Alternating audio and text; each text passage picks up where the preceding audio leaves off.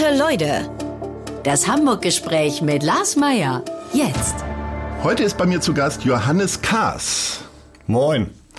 Du bist geborener Bremer, studierter Jurist, passionierter Twitterer, Sozialdemokrat und seit 1998 Bundestagsabgeordneter für den Wahlkreis Hamburg-Mitte.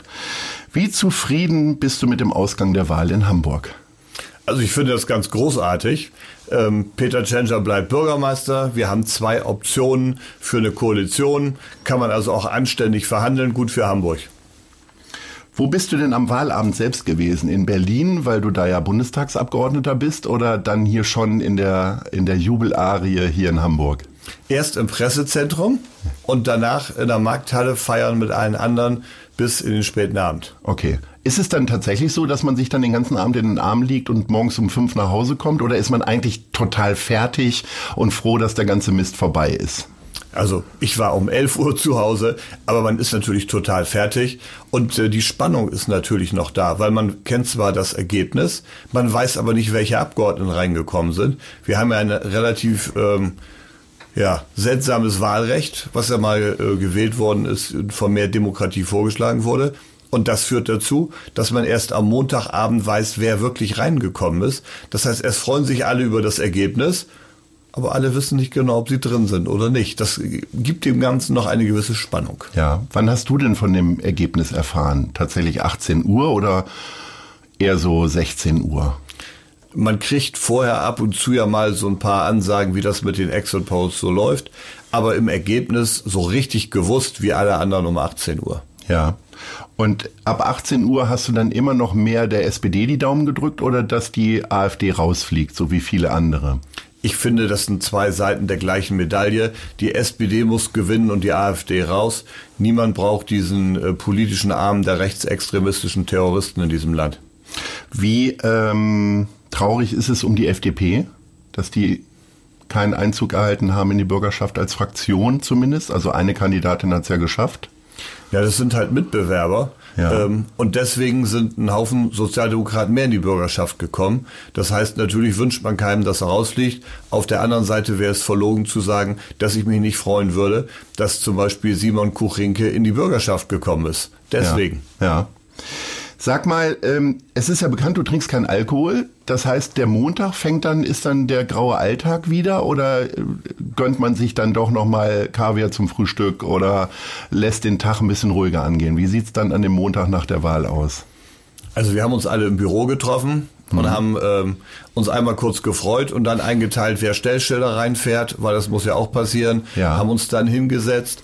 Ähm, haben immer die wunderbaren Franzbrötchen vom Mutterland äh, im ganzen Kreis gehabt, schmecken köstlich und haben danach dann einfach ähm, so lange Stellschilder eingeräumt, bis die ersten Ergebnisse aus den Wahllokalen gekommen sind, um mhm. zu sehen, wer rückt rein. Und dann kann man ja nachvollziehen, wie viel Kandidat hat jeder gerade auf seinem Zähler und wer wächst stark, wer wächst nicht stark, wer kommt rein, wer hat gar nicht geahnt, dass er reinkommt und guckt, kommt trotzdem rein. Mhm. Das ist spannend, wie ein Krimi. Okay. Und dann ging es irgendwann nach Berlin? Nö, dann ging es danach, äh, sich mit denjenigen zu treffen, die nicht reingekommen sind. Ein bisschen, man muss ja auch trösten und ja. Wege aufzeigen. Da muss man sich darum kümmern, die neu gewählten Abgeordneten, wie organisiert man die Büros, wie ist das mit Mitarbeitern, wie wird das alles laufen. Äh, dann muss man die nächsten Tage organisieren, Koalitionsverhandlungen, Partei, also Kreisvorstand, Geschäftsführer, Landesvorstand, Landesvorstand, so dieser Gremientod. Mhm. Wenn du dann irgendwann nach Berlin fährst, wie ist denn dein Gefühl? Also hier äh, himmelhoch jauchzend und in Berlin eher so zu Tode betrübt. Also die SPD-Parteispitze durfte ja nicht mal in die Stadt kommen, um für die SPD zu werben. In Berlin gibt's natürlich ganz andere Probleme. Da sieht's noch mal ein bisschen anders aus.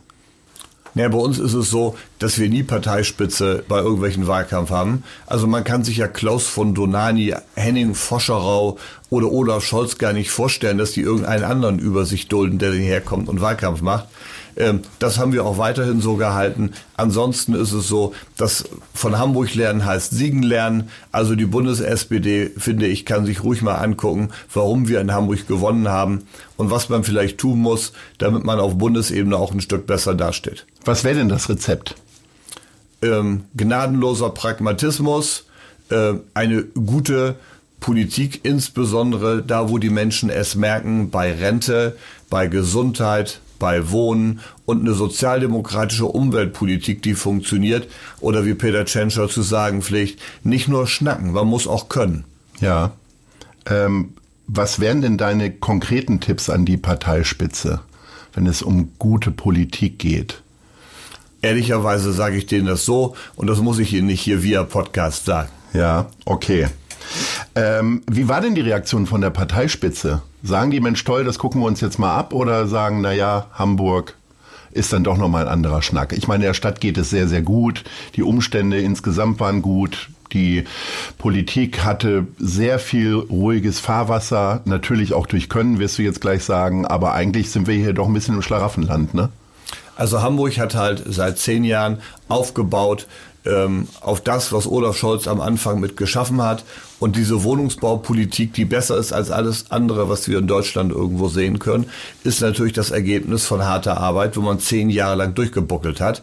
Ähm, und das ist in allen anderen Bereichen auch so. Wir sind in der Schulsanierung weiter als alle anderen.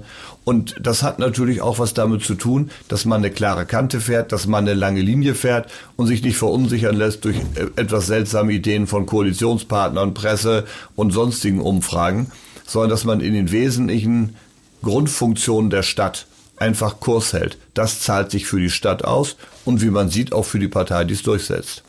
Sprechen wir mal über die Stadt. Wir haben eine Rubrik, die heißt Hamburg-Lieblinge. Ich würde dich bitten, kurz immer nur in einem Satz quasi auf die Frage zu antworten. Beispielsweise auf die Frage, welche ist deine Lieblingskneipe?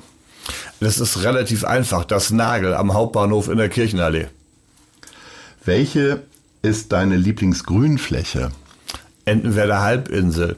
Da gibt's äh, die, die Entenwerder 1, dieser goldene Turm, der ist großartig. Ich finde ja immer, Rotenburgs Ort ist ein Elbvorort. Das muss nicht immer Blankenese sein. Es gibt auch andere Elbvororte. Rotenburgs Ort gehört dazu.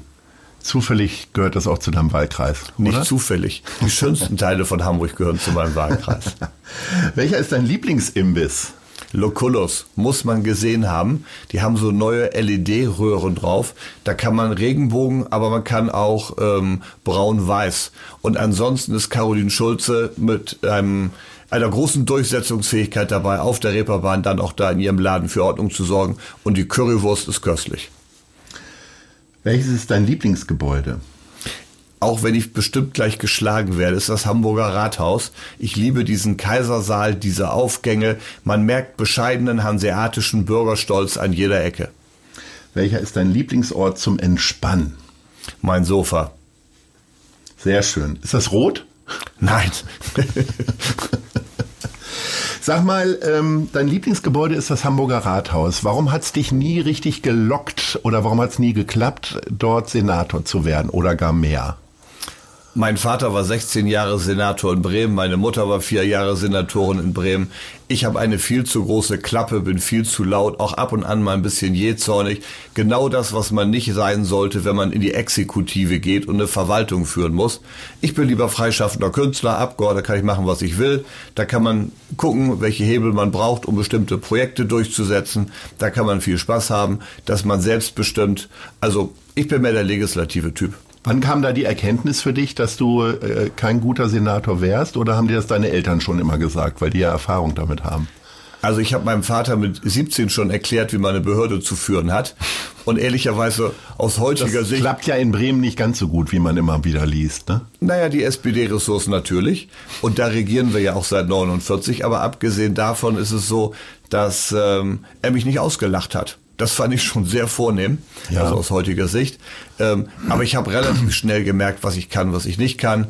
Ähm, ich glaube, dass ich führen kann. Ich war bei den Pfadfindern, bei der Bundeswehr, bin Oberst der Reserve, ähm, bin immer gerne Vorsitzender von irgendwelchen Vereinen und Verbänden, mache das, glaube ich, ganz gut.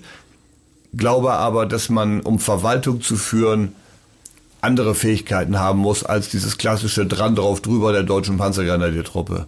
Ja, Du hast ja einen Hang zur Bundeswehr. Man hört ja, dass es dich da möglicherweise wieder zurückzieht. Was ist denn da dran?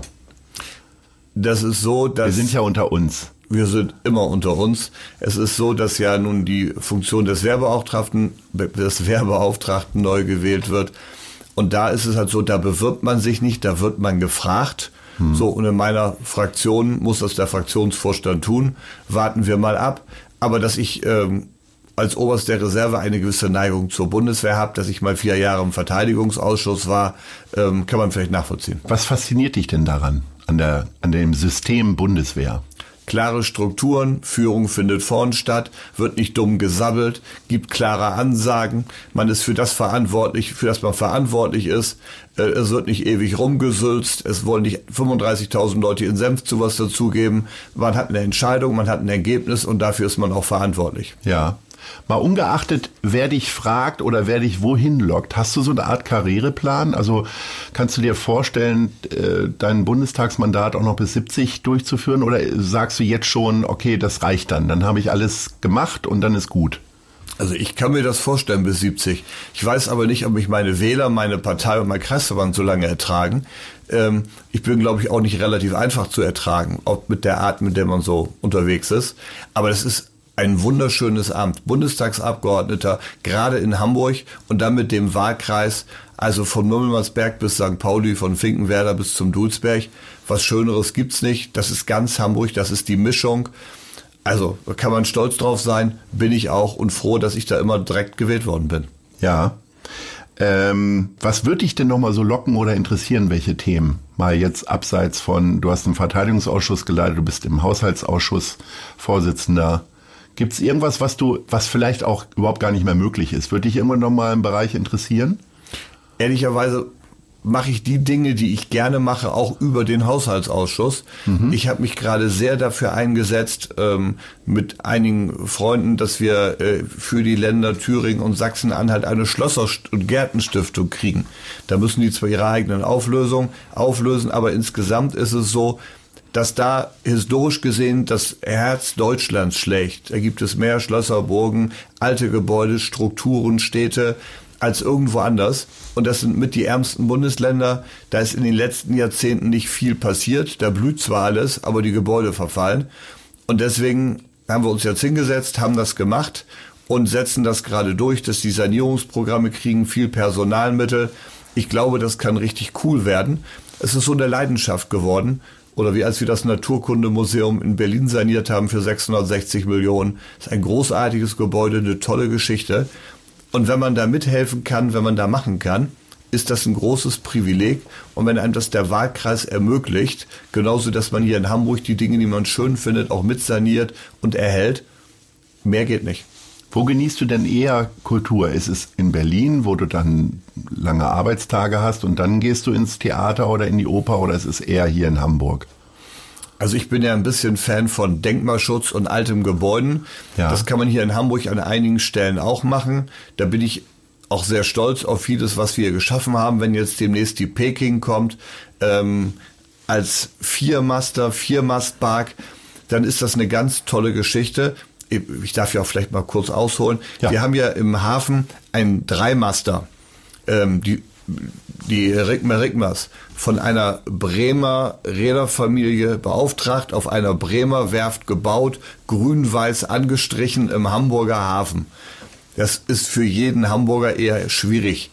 Wenn man sich aber anguckt, dass äh, die Peking von einer Räderfamilie aus Hamburg auf einer Hamburger Werft gebaut, nämlich bei Blom und Voss, ähm, und ein Viermaster dann hier wieder liegt, dann stimmt das alte Lied wieder. Ich have mal einen Hamburger Fairmoster sehen. Mhm. Das heißt ja nicht Drehmoster oder irgendwie sowas. Und mhm. das wird cool. Sehr schön. Du hast gerade jetzt Bremen schon ein, zwei Mal angesprochen.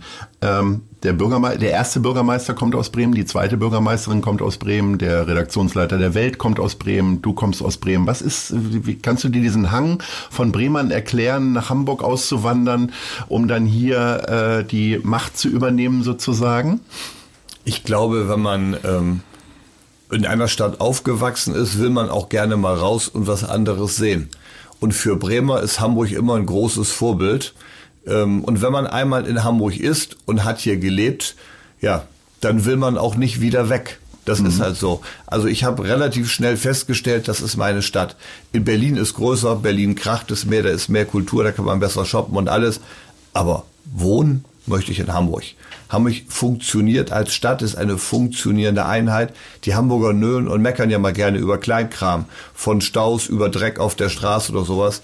Wenn Menschen aus Europa, aus der Welt oder aus Deutschland nach Hamburg kommen, dann sagen die, es ist eine tolle Stadt, Hafen mitten in der Stadt, viel Grün, sauber und es funktioniert von der Verwaltung über die Infrastruktur.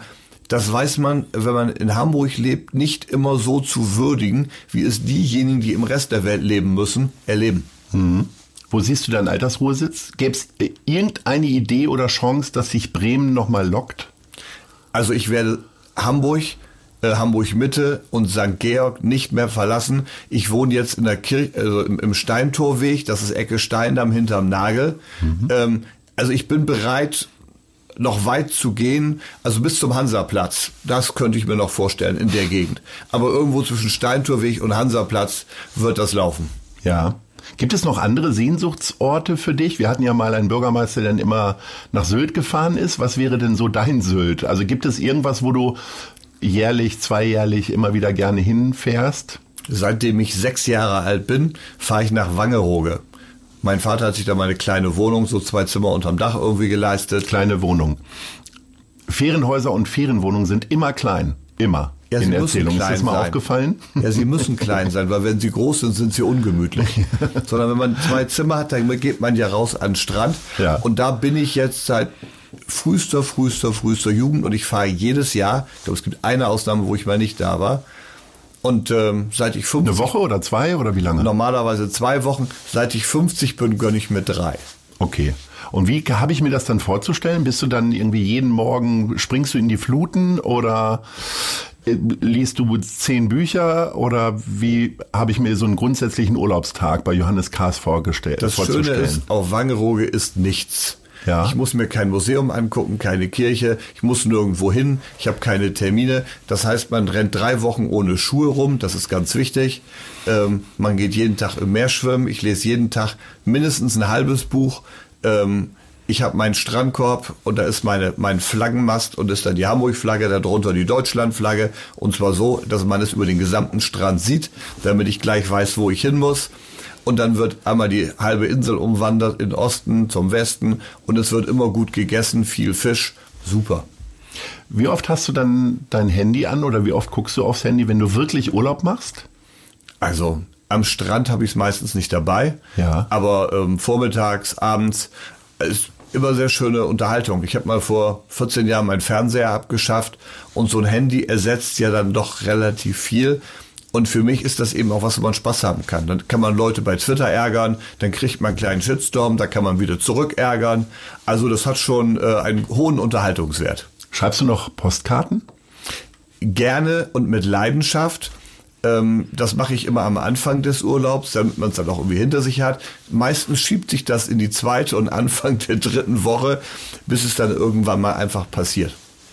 Du hast vorhin das Wort shoppen gesagt. Das ist ein Wort, was ich mit dir so gar nicht in Verbindung bringen kann. Äh, erklär mal, wenn du shoppen gehst, ist das dann so ein launiger Samstag und du streifst dann in den Schaufenstern vorbei oder bist du eher so ein gezielter Shopper? Jacke ist kaputt, neue Jacke wird gekauft. Also ich kaufe für mein Leben gern Bücher und Lebensmittel. Also bei Dussmann kriegt man mich kaum wieder raus in der Friedrichstraße in Berlin. Ja. Die haben so einen englischen Buchladen. Ich probiere meine Rest-Englischkenntnisse zu halten, indem ich alles auf Englisch lese privat. Und da gibt es eine sensationelle Auswahl. Und ansonsten kann ich immer nur Hamann bittere Schokoladen äh, in Berlin empfehlen. Diese Täfelchen, zart bitter, köstlich. Oder die haben einen neuen Marzipanladen in Neukölln. Rode Marzipan. Also ein Gedicht großartig. Und wenn man einfach faul ist, geht man ins KDW, sechste Etage Lebensmittelabteilung. Da kann man dann auch Zeit verbringen. Okay. Aber wie ist das mit Klamotten beispielsweise? Bist du dann eher so praktisch, zweimal im Jahr, einmal Sommer, einmal Winter? Oder ist das so zufällig und beiläufig? Oder kaufst du gar keine Klamotten mehr, weil du halt. Einen Anzug und wenn der passt, hole ich mir davon fünf oder sechs, die hänge ich mir dann da rein. Immer den gleichen? Ja, also einen grau, einen schwarz, aber am besten gleiches Modell. Da muss ich nicht groß gucken. Ähm, ja, und wenn die ein bisschen schredderig aussehen, dann schmeiße ich sie weg und kaufe mir neue. Ja. Du hast ähm, vorhin schon gesagt, dass du ganz gerne Leute ärgerst über Twitter und ähnliches. Wie gerne polarisierst du denn? Ich liebe es heiß und innig. Meine Mutter sagte, der erste Satz, den ich mal gelernt habe in meinem Leben, war ähm, oder gesagt habe, war Ärgern ist mein Schönstes. Das hat sich nicht wirklich geändert. Das kann man in der Politik auch ganz wunderbar. Da muss man aber eben auch aufpassen, wer austeilt, muss auch einstecken können. Und wenn ich dann manchmal etwas elendig nach Hause komme, weil ich wieder rechts und links in der Presse äh, von Parteifreunden oder anderen eine die Fresse gekriegt habe und will mich dann bei meinem Mann ausheulen, dann guckt er mich immer nur an und sagt, wieso? Du hast doch auch ausgeteilt, stell dich nicht so an. So, ja. geh in die Küche, mach was zu essen und dann ist gut. Wie sehen denn so Tage aus, wenn dich so Berichterstattungen äh, erreichen wie über den Cum-Ex-Skandal in Anführungsstrichen? Ähm, wie ist dann, greifst du dann sofort zu Twitter oder äh, besprichst du dich dann mit Leuten? Wie sieht dann deine Gefühlslage an der Stelle aus? Das heißt, du bist ja eigentlich ein aktiver Ärgerer. An dieser Stelle äh, bist du ja erstmal provoziert worden durch die Berichterstattung. Man wird dann geärgert, weil man findet, erstens äh, ist man komplett unschuldig, zweitens haben da Leute irgendwas zusammengedreht, was nicht zusammengehört. Ähm, aber das merkt man sich. Also da ist gut, das, da sehe ich zu, dass ich mich nicht allzu viel damit beschäftige. Ähm, 90 Prozent der Presse dazu lese ich nicht. Dann schäle ich lieber eine Apfelsine, hole mir ein gutes Buch und merke mir das. Und dann mhm. guckt man sich an, welche Leute einen dann ganz besonders ärgern. Und dann merkt man sich das. Ähm, Rache wird kalt genossen. Irgendwann wird die Gelegenheit kommen und dann. Bist du so ein Rachetyp tatsächlich? Ach, ab und an. Ja so nicht, dass man es planen würde, aber wenn man die Gelegenheit hat, mal einen zu scheppern, der einmal eine gescheppert hat. Interessant. Ach. Aber jetzt mal Butter bei den Fische. Also ich bin ja nun überhaupt nicht in die Politik involviert und ich frage mich, warum müssen Parteispenden noch sein und warum sollten, warum sollte das nicht abgeschaffen werden? Also gerade von Firmen wie jetzt der Warburg Bank, äh, die zumindest so ein bisschen im Verruf stehen, dass sie nicht komplett immer ihre Steuern bezahlt haben. Also und also, da gibt es ja viele Firmen, die sich möglicherweise dadurch auch gezielt äh, Vorteile versprechen. Ob die eingelöst werden, ist ja erstmal was anderes. Also ich bin der glücklichste Mensch der Welt, wenn man Parteispenden abschafft und dann entsprechend den Steuerzuschuss erhöht. Weil am Ende muss das Geld ja da sein. So, und im äh, Gesetz und in der Regelung ist es vorgesehen, dass Parteien um Spenden werben. Hat auch was mit Sympathie in der Bevölkerung oder ähnlichem zu tun. Ähm, da gibt es Spenden von natürlichen und von juristischen Personen. Und natürlich wirbt man dann darum, dass Leute einen unterstützen, weil sie die Arbeit gut finden. Und bei der Masse der Spenden ist es auch so, die Leute kommen und sagen, pass mal auf, was du da machst, ist super, kann ich euch irgendwie helfen. So, prinzipiell machen das alle Parteien und der Gesetzgeber unterstützt das, indem er die gleiche Summe nochmal oben drauf legt. Also es ist, es ist gewollt, dass Spenden gesammelt werden. Wenn man das dann immer mit so einem Geschmäckle macht und verbindet, ähm, finde ich das immer etwas schade. Die Konsequenz ist halt eine andere. Man muss es dann halt machen. Und bei mir ist es so, ich habe halt einen Kreisverband. Da sind Stadtteile drin wie Mümmelmannsberg, Billstedt, Horn, Hamm, Veddel, Rotenburgsort.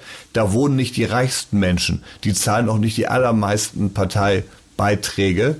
Und da ist es halt so, dass man auch gegen andere Parteiorganisationen, die dann aus den Walddörfern äh, Rissen, Süldorf, Blankenese, ähm, Roter Baum Parteifreunde haben, auch in anderen Parteien, mhm. die zahlen deutlich mehr, die spenden deutlich mehr.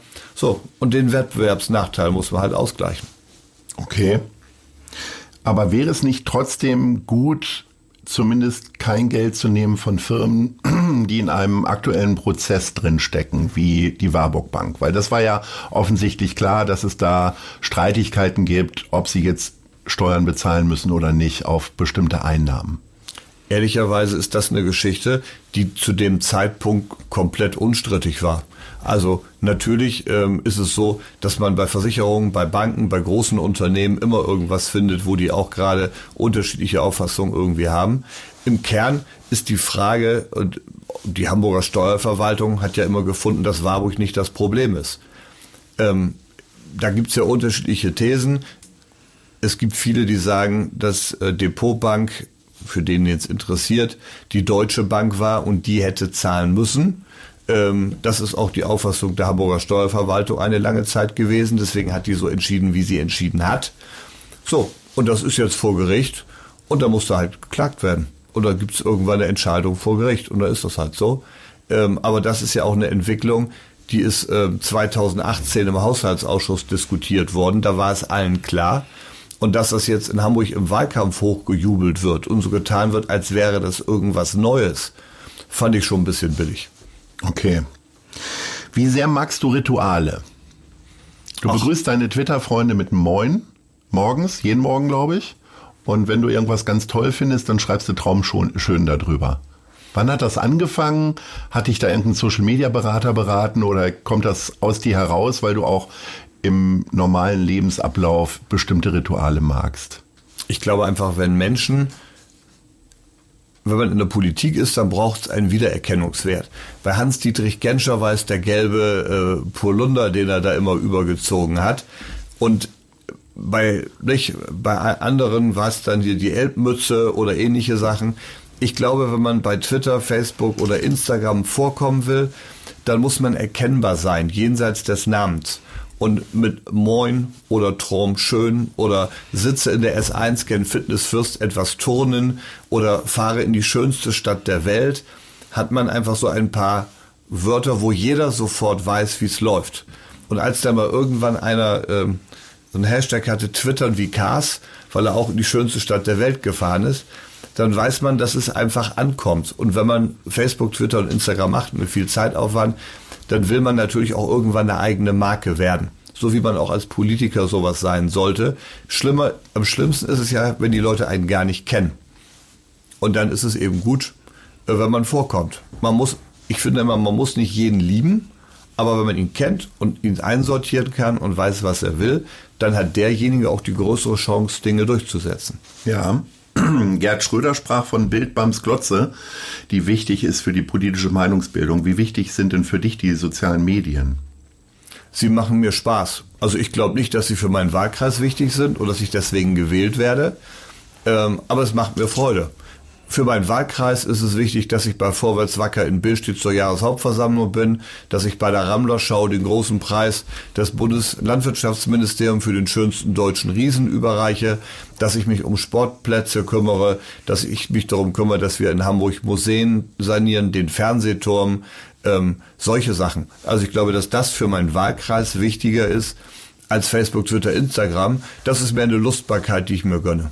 Gibt es noch andere Lustbarkeiten, die du hier uns erzählen möchtest? Aber das hört sich ja sehr pragmatisch an, oder bist du wirklich kein Nickelfreund? Ich finde diese Rammler ganz großartig, weil als ich ich glaube, ich bin geborener Sozialdemokrat. Meine Eltern, meine Großeltern, meine Urgroßeltern, alle dabei. Und ich habe ganz früh zu Hause von meinem Großvater gelernt, dass reiche Leute sammeln Gemälde und lassen Pferde laufen. Unser eins äh, hat Geflügelzucht und äh, Hasen und Kaninchen. So, das heißt, ich gehe heute noch auf jede Geflügelzuchtschau, ich gehe auf jede Rammlerschau, ich gehe durch Kleingärten. Das ist klassisches sozialdemokratisches Milieu. Da trifft man Leute, die meistens immer direkte Ansage machen, die das mit Liebe, Leidenschaft machen, viel Zeit da rein investieren. Und das schätze ich. Ja. Fußball gehört so gar nicht zu deiner Leidenschaft. Ist ja in Hamburg ein wichtiges Thema, auch wenn nur zweitklassig derzeit. Ähm, wann warst du das letzte Mal, das letzte Mal im Millantor oder im Volkspark? Also im Volkspark war ich noch nie. Äh, am Millantor war ich einmal, weil ich äh, freundlich gebeten wurde. Ähm, ich habe drei Fußballspiele in meinem Leben gesehen, aber ich bin Mitglied beim FC St. Pauli, weil ich den Verein cool finde. Die können nicht immer Fußball spielen, aber die Stimmung ist gut und die Grundrichtung, die politische, gegen Rassismus, gegen AfD, für Toleranz, für offene Politik, passt wunderbar zum Stadtteil. Und ähm, ich bin in vielen Vereinen, die ich wichtig finde, die ich unterstütze, ob, ob man bei, bei der AWO ist oder bei Verdi, auch wenn ich in der Gewerkschaft nicht viel tue. Aber ich glaube, dass man das unterstützen muss. Und ähm, der FC St. Pauli ist für meinen Wahlkreis, für viele Stadtteile einfach wichtig.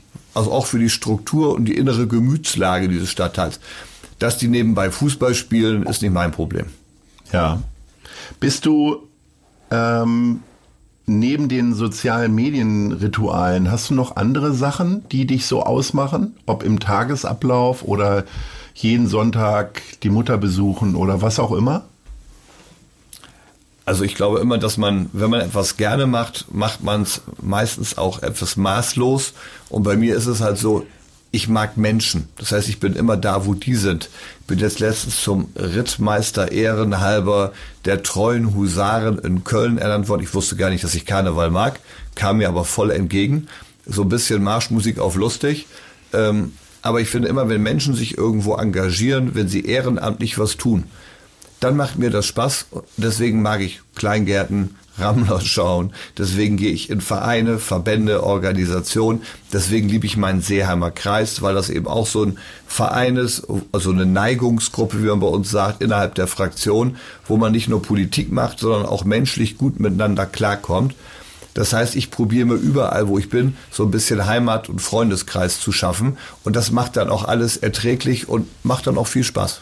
Ja, Du bist schon sehr lange in der Politik unterwegs. Wie hat sich denn der politische Betrieb so verändert in den letzten, ich sag mal, 25 Jahren? Die wesentlichen Kriterien sind die gleichen. Man hat immer ein Umfeld, man hat Menschen, die man mag, man hat immer Leute, mit denen man Dinge gemeinsam tut, auf die man sich verlassen können muss. Wenn man Politik alleine macht, dann ist das ätzend. Das geht nur mit vielen Leuten, die man wertschätzt, mit, für die man sich einsetzt, für die man auch kämpft, mit denen man gewinnt oder verliert. Ähm, und ich glaube, dass durch diese Facebook, Twitter und Instagram-Nummer das alles noch ein Schlag schneller geworden ist und härter geworden ist und man aufpassen muss, dass man diese menschlichen Kontakte nicht verliert und nicht sich im, im Netz verliert. Deswegen schätze ich zum Beispiel auch diese Friday for, Fridays for Future Nummer. Ähm, Sie haben eine ganze Generation aus dem Handy rausgeholt und dafür dazu gebracht, dass sie sich für was einsetzen. Da kann man über die Forderungen streiten, finde ich auch nicht alles toll, kann man anders machen, muss nicht immer so sein. Aber dass sie eine ganze Generation haben, die sich als Generation definiert, auf die Straße geht, für was kämpft, ist eine super Geschichte, weil man dadurch Leute hat, die sich für die Gesellschaft engagieren, die sich einsetzen, die ihr Umfeld gestalten wollen. Und dann kann man mit denen vielleicht auch langfristig diesen Staat gestalten. Weil wenn sowas wie die AfD immer stärker wird, die ja ähm, immer so einen Appell an den inneren Schweinehund hat, an Hass, Neid, Angst, Frust und Missgunst, die die Gesellschaft kaputt macht und spaltet, dann braucht es Vereine wie die St. Pauli, die einen Laden zusammenhalten, Menschen Heimat geben und dann braucht es eben auch Menschen, die sich engagieren, wie eben diese Fridays for Future, weil man eben sowas auch nicht will. Und das finde ich wichtig und das muss Politik unterstützen, weil ansonsten, wenn die Spalter, die Hetzer, die Populisten den Laden übernehmen, dann ist Hamburg nicht mehr Hamburg, dann ist Hamburg nicht mehr schön, dann ist es nicht mehr lebenswert. Und deswegen habe ich so gehofft am Wahlabend, äh, dass diese Arschlöcher unter fünf Prozent kommen. Und ähm, ja, war wirklich, also wenn ich eine Emotionalität hatte, der Abend war, dass ich zwischen traurig und sauer war, dass die reingekommen sind. Ja. Sag mal, Burschenschaft, Bundeswehr, Seeheimer Kreis, hast du so einen Hang zum Verworrenen, zur Kumpanei, zum Mystischen? Weil es wird ja, gerade bei Burschenschaften, ist ja von außen immer nicht so ganz erkennbar, was da so eigentlich passiert und abgesprochen wird. Eins der Probleme in meinem Leben ist, sind immer ignorante Gegenüber, die sich nicht informieren und keine Ahnung haben. Also es gibt, ich bin nicht in einer Burschenschaft, so viel geistige Trennschärfe muss sein. Es gibt Studentenverbindungen, es gibt Turnerschaften, Sängerschaften, Landsmannschaften, Kurs. Ich bin in einer christlichen Studentenverbindung. Schlagende Verbindung nennen wir Schlachterinnung. Wir sind die Bibelwerfer. Und eine christliche Studentenverbindung wie der Wingolf ist eben das, was ich sonst auch immer mache. So ein bisschen Vereinsmeierei, aber mit Lebensbundprinzip, also jung als Student, bis man später in Rente geht und irgendwann stirbt. Und das ist praktisch das, was ich immer schätze, dass man mit vielen Menschen gemeinsam etwas tut. Also ich bin da eher so ein Vereinsmeier. Ob das nun bei der AWO ist, in meinem Seniorentreff, ob es bei den Pfadfindern ist, in der Studentenverbindung, bei der Bundeswehr, in der Partei, äh, bei meinen Seeheimern. Ich glaube immer, der Mensch fühlt sich am in einer Gruppe. Und wenn man die Gruppe gut organisiert, kann sie auch Sachen durchsetzen, dann fühlt man sich zu Hause und dann kann man auch fröhlich in den Tag ziehen, in die Politik, ähm, in Auseinandersetzung, weil man weiß, man wird auch getragen von Menschen, mit denen man das zusammen und gemeinsam macht. Dann gewinnt man zusammen, man verliert zusammen, man leidet zusammen, man hat Spaß zusammen. Und das trägt einen dann über diese ganze Zeit. Und das ist so, wie ich mich organisiert und aufgestellt habe. Das passt einigen, das passt anderen nicht. Aber Hauptsache, ich bin glücklich. Kritiker werfen dir ja schon Kumpanei vor und dieses System CAS ist dann immer nicht so zu durchblicken. Du selbst bist für klare Ansagen äh, immer zu haben, ob äh, gegen die AfD im Bundestag, schätzt die Bundeswehr. Äh, was sagst du den Kritikern denn? Weil ich sag mal, wenn du, wenn man jetzt so in den letzten Zeitungsartikeln geblättert hat, war das nicht immer so, dass dir da Herzen entgegengeflogen sind, sondern es war eigentlich immer ein bisschen skandalträchtig. Das hängt immer davon ab, welche Zeitungsartikel man liest, ähm, je nachdem, was ich da gerade wo mache. Ähm, ich glaube, dass es einfach wichtig ist, dass man sich selber treu ist und dass man Dinge immer so organisiert, dass sie einem selber Spaß machen und dass man es für richtig hält. Man muss eine innere Grundüberzeugung haben und eine innere Linie. Die muss nicht jedem passen. Deswegen muss man akzeptieren, dass man nicht immer gewinnen kann, auch wenn es mir hart ankommt. Man muss eben auch Niederlagen ertragen können. Ähm, aber am Ende muss es mir Spaß machen. Was war denn deine schlimmste Niederlage?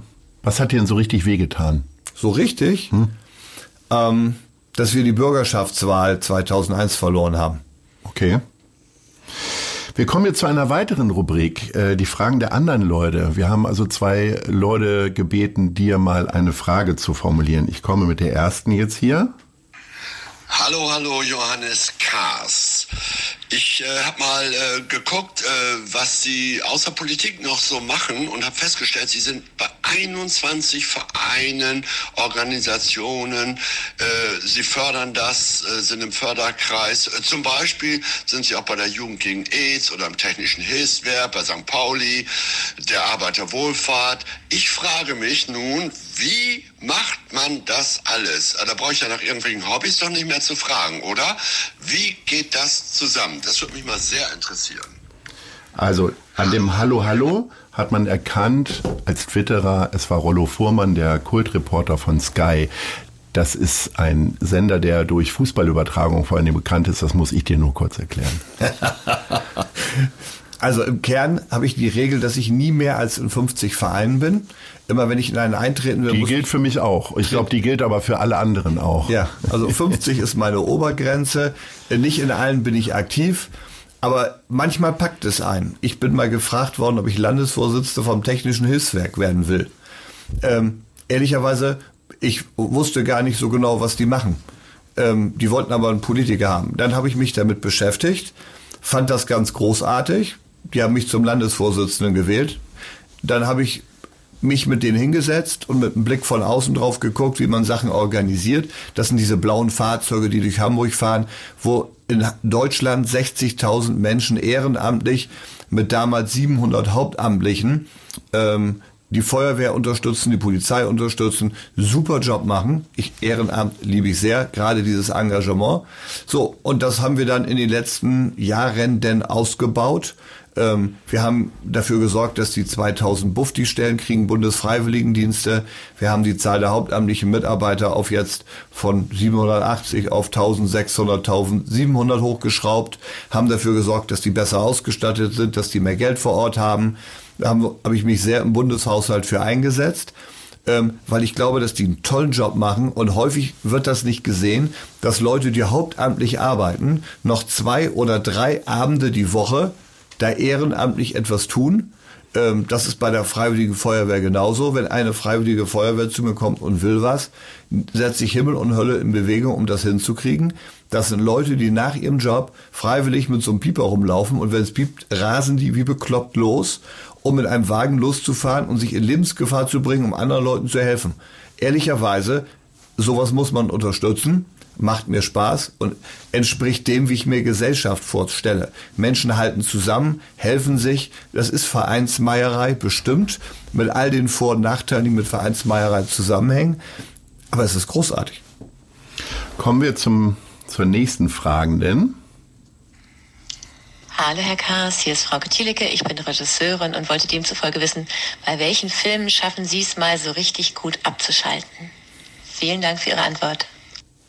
Also hast du gesagt, du hast vor 15 Jahren den Fernseher abgeschafft, aber Filme guckst du doch trotzdem manchmal noch. Ich gehe ab und zu ins Kino, ich mag auch die Berlinale. Ähm, ich glaube einfach, dass es bei mir so die klassischen alten Schinken sind, in die man sich rein verlieren kann.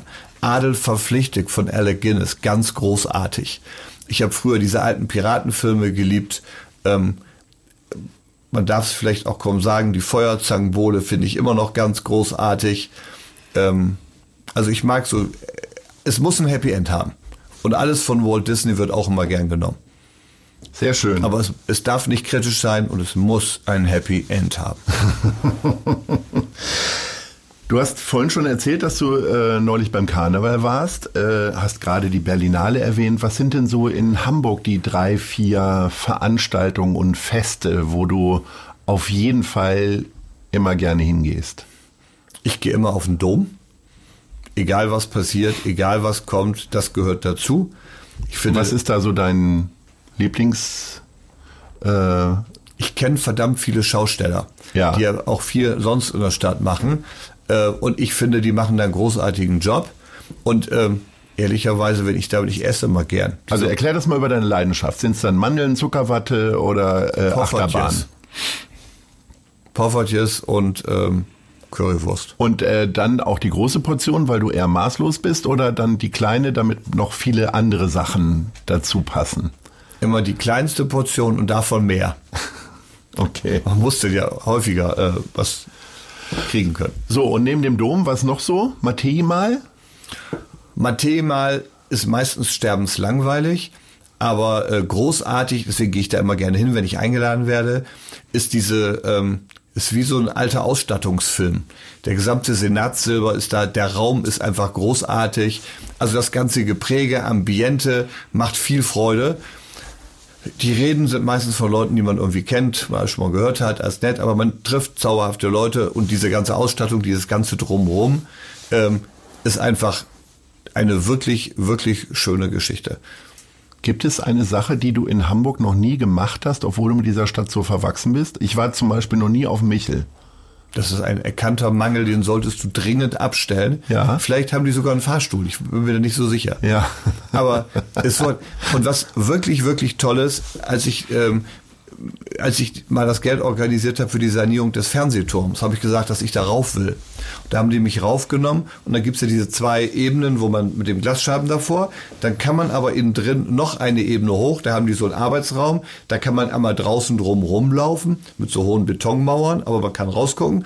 Und dann habe ich zum Schluss mitgekriegt, kann man auch oben auf dieses Dach drauf und da ist dann gar keine Kante mehr so richtig drum, außer so ein schmaler Zaun. Und dann rennt man da oben rum, und sieht einmal ganz Hamburg. Es ist so gigantisch. Wir waren mit ein paar Leuten da, den konntest du mit dem Hammer das Grinsen nicht aus dem Gesicht rausprügeln. es ist einfach so fantastisch. Und wenn man das wieder erleben kann, wenn dieser Fernsehturm demnächst, was heißt demnächst, dauert nach zweieinhalb bis drei Jahre, eröffnet wird, einfach gigantisch. Was wäre denn deine Lieblingsvariante, was da oben passieren soll? Also eher Café oder eher Restaurant oder freie Event-Location? Ich glaube, dass man das alles irgendwie zusammenbinden muss. Am Ende ist wichtig, dass man darauf kommt, dass man rausgucken kann ähm, und dass für jeden irgendwas dabei ist, ist mir vollkommen hupe. Ich glaube, wenn es in Hamburg einen wirklich coolen Radiosender gibt, ähm, und die machen da oben ein kleines Studio auf und machen mal Verkehrsnachrichten von da oben oder Wetterberichte oben vom Fernsehturm, so mit Live-Moderation und sei es nur eine halbe Stunde am Tag könnte großartig. Vielleicht könntest du dich ja dafür einsetzen, dass wir dann den Gute Leute Podcast dann immer aus dem Fernsehturm produzieren. Höchstwahrscheinlich musst du dann nur eine Eintrittskarte lösen, kannst hochfahren und machst da deinen Podcast. Sehr gut. Gute Idee. So, jetzt hast du erzählt, was du alles so Exklusives gemacht hast bisher, aber noch nicht gesagt, was du bisher verpasst hast. Vorhin hast du ja gesagt Volkspark. Gibt's noch irgendwas, was du noch nie gemacht hast? Oder in welchem berühmten Gebäude du noch nie warst?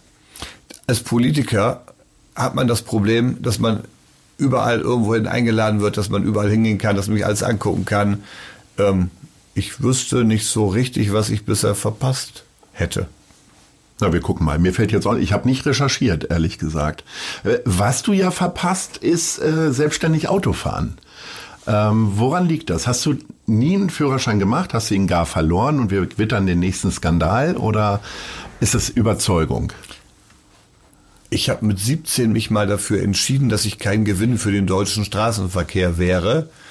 Ähm, als, als 17-Jähriger warst du schon sehr weise, wie wir ja vorhin schon gehört haben. Das weiß ich nicht, aber ähm, mein Vater hat immer gesagt, er finanziert uns den Führerschein und das erste Auto, wenn wir keinen Motorradführerschein machen, weil es da ein paar unglückliche Vorfälle in der Nachbarschaft gegeben hat. Und meine Geschwister fanden das großartig und ich habe entschieden, ich lasse es lieber bleiben, das ist nichts für mich.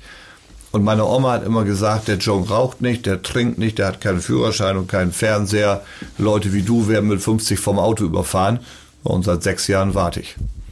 Okay.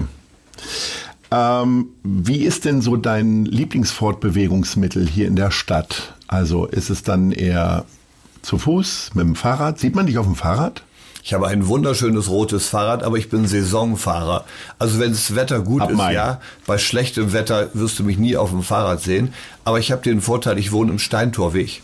Das heißt, wenn ich in ICE will nach Berlin, dann sind das 300 Meter Luftlinie. Das heißt, wenn um 5.36 Uhr mein ICE fährt, gehe ich um 5.30 Uhr aus der Tür und bin ganz entspannt im Zug. Ich komme zu Fuß ins Rathaus, äh, in die Kurt-Schumacher-Allee, da ist mein Büro in der SPD-Zentrale. Es gibt eigentlich nichts, was man nicht zu Fuß erreichen kann oder indem man mal schnell in Fünfer- oder einen Sechserbus hüpft oder in die S-Bahn oder in die U-Bahn. Wenn man mitten in der Stadt wohnt, ein Traum. Meine bessere Hälfte hat ein Auto, ein 63-jähriger, also 63er Käfer. Das heißt, wir sind jetzt alle zusammen 56. Okay. ähm, du sprachst vorhin und schreibst auch immer wieder vom Turnen. So richtig Turnen ist das ja nicht. Ne? Das ist schon eher so Gerätekampf. Oder hast du da auch einen Fitnesscoach oder wie läuft das? Ich laufe eigentlich relativ gerne, aber auch nur, wenn das Wetter gut ist. Da bin ich auch so ein ähm, Schlechtwetterverachter. Aber da ich ja nun akzeptiert habe, dass der menschliche Verfall so ab 40 einsetzt äh, und ich gerne esse, muss man irgendwas tun. Und ich leiste mir einen Personal Trainer, wo ich jeden zweiten Tag, wenn ich es hinkriege, jedenfalls hier in Hamburg hingehe. Äh, das hat nicht nur den großen Vorteil, dass ich einen Termin im Terminkalender habe. Da muss man dann hin. Das mache ich dann für zwei, drei Monate im Voraus.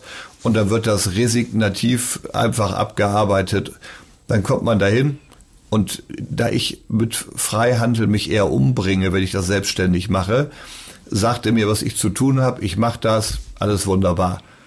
Hilft dir das auch, den vorhin angesprochenen Jezorn in den Griff zu kriegen, beziehungsweise so richtig Dampf abzulassen? Also äh, lässt du dann deine Gedanken dann auch mal fallen gegen die AfD oder ähnliches beim Turnen? Ja, ich bin ja sehr altersmilde geworden.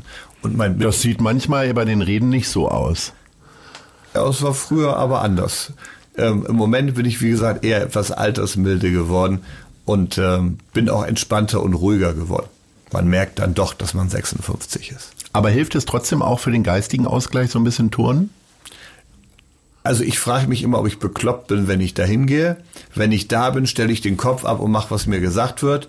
Und wenn ich dann unter der Dusche stehe, hat man das Gefühl, man ist der großartigste Mensch auf diesem Erdboden und man ist glücklich, dass man den schlimmsten Termin des Tages hinter sich hat. Also mein Mann kann das nicht verstehen. Der geht immerhin und freut sich auf Sport und macht gerne Sport und ist übellaunig, wenn er keinen Sport hatte. Das ist eine für mich eher fremde Konstruktion. Wie fremd ist dir denn die eigene Küche? Also gehst du eher nur essen oder kochst du auch mal was Schönes? Was würdest du uns beiden denn jetzt hier so spontan brutzeln können? Ach, wenn ich, ich glaube, wir beide würden mit meinen. Jetzt komm nicht mit Salat. Was? Ernsthaft. Salat ist nicht kochen. Nein, nein. Ich sag, wenn ich dich so angucke und meine Neigung, also ich glaube, mit meinen Frikadellen wärst du hervorragend aufgehoben und mit meinem Kartoffelsalat, der ist großartig. Bei mir gibt's die Frikadellen mit ähm, Schafskäse, Philadelphia Frischkäse, ordentlich Zwiebeln, so pro Pfund vier, fünf Eier da rein, roh, ordentlich und ein bisschen Paniermehl oben drauf, bloß keine Brötchen, da muss der Schlachter gewinnen und nicht der Bäcker. Und durch den Käse ist das nur so fluffig und frisch in drin. Und den Kartoffelsalat mache ich immer ohne Mayonnaise. Da kommen, wenn man da drei, zwei, drei Kilo Kartoffeln reinhaut, dann nochmal 10, 15 rohe Eier rein, ähm, immer Zwiebeln, Äpfel, Radieschen und stimmt auch den ganzen Krempel, aber Berge von Zwiebeln und auf jeden Fall noch Ananas, ein bisschen Zucker ganz großartig. Ich bin gegen Äpfel allergisch. Äh, könntest du die weglassen? Und äh, wir sind hier 14 Leute in der Guten Leute Fabrik. Wann können wir denn jetzt mit 14 Frikadellen rechnen von Johannes Kaas? Wir würden das dann auch sozialmedial veröffentlichen. also 14 Frikadellen sind eine meiner kleineren Übungen, weil wenn ich Frikadellen... Wir können auch zwei essen, jeder, mit Sicherheit. Da bin ich mir bei dir ganz sicher. Ja. Ähm, also im Kern, ähm, wenn ich Frikadellen mache, mache ich eben auf 15 oder 20, weil die vier fünf, die dann bei uns zu Hause so gegessen werden, das ist eine, dann werden sie schön eingepackt und dann kann man die nächsten zwei Tage weiter Frikadellen essen. Ich liebe sie auch kalt. Und wann kriegen die gute Leute die Frikadellen? Ja, wir können das ja mal verhandeln. Herr je, du, da bleibst du Politiker. Wie sieht denn Hamburg in fünf Jahren für dich aus, in einem Satz erklärt? Ja, die SPD hat die absolute Mehrheit. Ähm, regiert diese Stadt weiterhin gut und muss sich nicht mehr mit einem Koalitionspartner rumärgern, der alles komplizierter macht, meistens keine gerade Richtung hat. Ich glaube, das wird für die Stadt eine gute Geschichte. Wir werden dann eher bezahlbare Wohnungen in dieser Stadt haben. Die Wirtschaft wird funktioniert und eine sozialdemokratische Umweltpolitik ist, wo einer nicht nur schnackt, sondern auch tut und wo man dann ähm, Europas größtes Wasserkraft Stoffwerk hat und wo die komplette Grundstoffindustrie CO2-frei langfristig betrieben wird. Das wird alles acht bis zehn Jahre dauern, aber dafür braucht man ordentlich Windkraft und Solar umgewandelt in grünen Wasserstoff. Und wenn man das dann alles CO2-frei machen kann, hat man mehr für den Umweltschutz getan als viele Grüne, die drüber reden. Du hast sehr viel in einen Satz gepackt, da gehören ganz viele Kommata rein. Johannes Kaas, es war ein Vergnügen, herzlichen Dank und wir freuen uns alle auf die Frikadellen. Ich bin begeistert, vielen Dank. Das war Gute Leute. Das Hamburg-Gespräch mit Lars Meier. Von der Gute-Leute-Fabrik, Szene Hamburg und 917XFM. Folgt dem Hamburg-Gespräch als Podcast auf allen bekannten Streaming-Plattformen. Und die nächste Ausgabe gibt es natürlich auch wieder hier bei 917XFM, Hamburgs Musiksender.